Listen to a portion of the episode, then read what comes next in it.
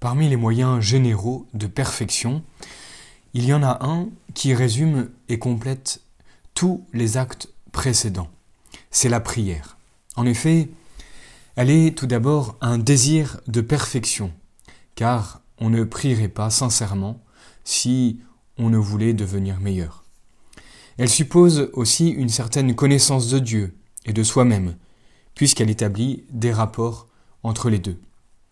Enfin, elle conforme notre volonté à celle de Dieu, puisque toute bonne prière contient explicitement ou implicitement un acte de soumission à notre Créateur. Voilà pourquoi nous pouvons dire que la prière résume et complète tous les actes euh, précédents, tous les autres moyens de perfection. Mais elle perfectionne euh, tous ces actes en nous prosternant devant la majesté divine pour l'adorer et pour implorer de nouvelles grâces qui nous permettent d'avancer vers cette sainteté. Nous allons donc exposer tout d'abord ce qu'est la prière, puis nous verrons son efficacité comme moyen de perfection. Enfin, il nous faudra voir, il nous faudra voir la manière, euh, quel est justement le moyen de transformer notre vie en une prière continuelle. Alors, voyons tout d'abord ce qu'est la prière. Nous prenons ici le mot dans son sens le plus général, en tant qu'elle est une ascension de notre âme vers Dieu. Nous trouvons chez les pères, les pères de l'Église, trois définitions de la prière qui se complètent mutuellement. Dans son sens le plus général, Saint Jean Damascène nous dit qu'elle est une ascension de l'âme vers Dieu. Et avant lui, Saint Augustin avait écrit qu'elle est un effort affectueux vers Dieu. C'est en ce sens que nous pouvons dire que la distance qui existe entre le ciel et la terre, cette distance est annulée en un seul instant quand nous nous mettons en prière.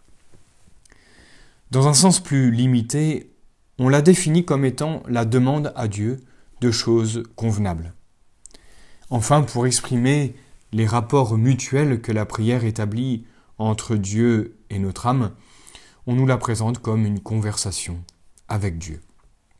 En résumé, nous pouvons définir la prière comme étant une élévation de notre âme vers Dieu en vue de lui rendre nos devoirs et de demander ses grâces pour en devenir meilleur pour sa gloire.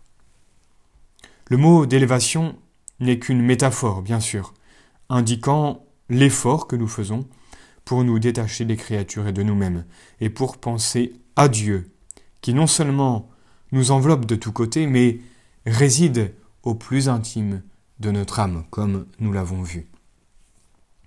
Dans ce colloque, dans cet entretien qu'est la prière, notre premier acte doit être évidemment de rendre à Dieu nos devoirs de religion, comme on commence par saluer la personne avec laquelle on s'entretient. Ce n'est qu'après s'être acquitté de ce devoir élémentaire qu'on peut exposer ses requêtes. Beaucoup l'oublient, et c'est une des raisons d'ailleurs pour lesquelles leurs demandes sont moins bien exaucées. Et même lorsque nous demandons des grâces de sanctification ou de salut, personnel ou pour d'autres, il ne faut pas oublier que le but principal doit être la gloire de Dieu, comme en toute chose. De là, les derniers mots de notre définition, comme on vient de dire, la prière, c'est pour en devenir meilleur, mais pour sa gloire. Voyons maintenant les diverses formes de la prière. Au point de vue du double but que poursuit la prière, on distingue l'adoration et la demande. L'adoration, proprement dite, s'adresse à notre Créateur. Mais comme Dieu est aussi notre bienfaiteur, nous devons le remercier. Et parce que nous l'avons offensé, nous sommes tenus de réparer euh, cet outrage. Le premier sentiment qui s'impose quand on s'élève vers Dieu, c'est donc l'adoration, c'est-à-dire, comme dit Bossuet, une reconnaissance en Dieu de sa plus haute souveraineté et en nous de la plus profonde dépendance.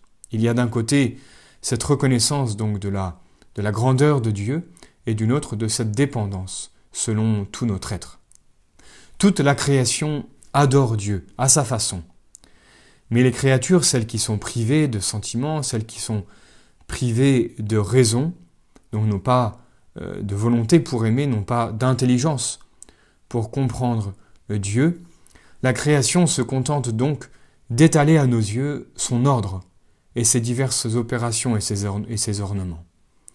Comme dit Bossuet une nouvelle fois, cette création, elle ne peut voir, alors elle se montre. Elle ne peut adorer, alors elle nous y porte. Ce Dieu qu'elle n'entend pas, elle ne nous permet pas de l'ignorer. Mais l'homme, animal divin, plein de raison et d'intelligence, est capable de connaître Dieu par lui-même et par toutes les créatures, et donc de lui rendre ses adorations. C'est pourquoi, continue-t-il, l'homme est mis au milieu du monde, afin que, contemplant l'univers entier et le ramassant en soi-même, il rapporte uniquement à Dieu et soi-même et toute chose. Si bien qu'il n'est le contemplateur de la nature visible qu'afin d'être l'adorateur de la nature invisible, c'est-à-dire Dieu, qui a tout tiré du néant par sa toute-puissance. En d'autres mots, comprenons bien que l'homme est chargé de glorifier Dieu au nom de toute la création. L'adoration est donc suivie de la reconnaissance, car Dieu est non seulement notre Créateur de qui nous dépendons, mais il est encore notre bienfaiteur, à qui nous devons tout ce que nous sommes et tout ce que nous avons, dans l'ordre de la nature comme dans l'ordre de la grâce. Voilà pourquoi il a droit à une reconnaissance perpétuelle, puisque constamment nous recevons de lui de nouveaux bienfaits. Ainsi, chaque jour l'Église nous invite, avant le moment solennel du canon, de remercier Dieu de tous ses bienfaits et surtout de celui qui les résume tous, l'Eucharistie. C'est ce que nous trouvons en effet dans la préface. Gratias agamus Domino Deo nostro, veredinium et justum est, ecum et salutare, etc. Rendons grâce au Seigneur notre Dieu. Cela est digne et juste. Il est vraiment juste et nécessaire. C'est notre devoir et notre salut.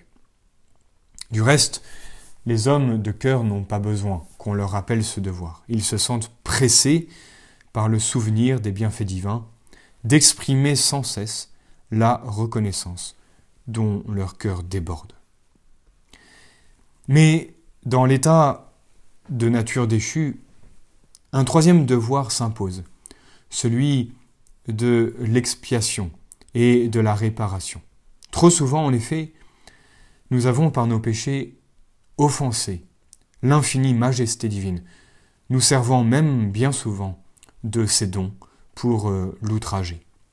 C'est là bien sûr une injustice qui exige une réparation de notre part, une réparation aussi parfaite que nous pouvons l'offrir. Elle consiste en trois actes principaux. Tout d'abord, l'humble aveu de nos fautes, comme nous faisons dans le Confiteor. Ensuite, une contrition parfaite, en reconnaissant avec un, cœur humilié que, que nous offrons eh bien, euh, cette sincère réparation. Enfin, l'acceptation courageuse des épreuves que le bon Dieu voudra bien nous envoyer.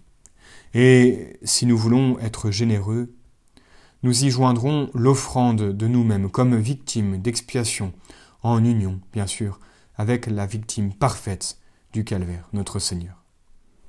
Alors, c'est alors que nous pourrons humblement implorer et espérer le pardon, nous savons le recevoir à, chaque confession en raison de l'infinie miséricorde de Dieu.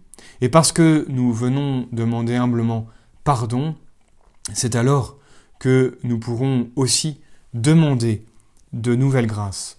Parce qu'avant, nous avons adoré notre Seigneur, nous l'avons remercié pour tous ses bienfaits, nous lui demandons pardon pour les injustices euh, commises euh, avant, et maintenant nous pourrons demander des grâces dont nous avons tellement besoin dans notre perfection, c'est ce que nous méditerons la prochaine fois.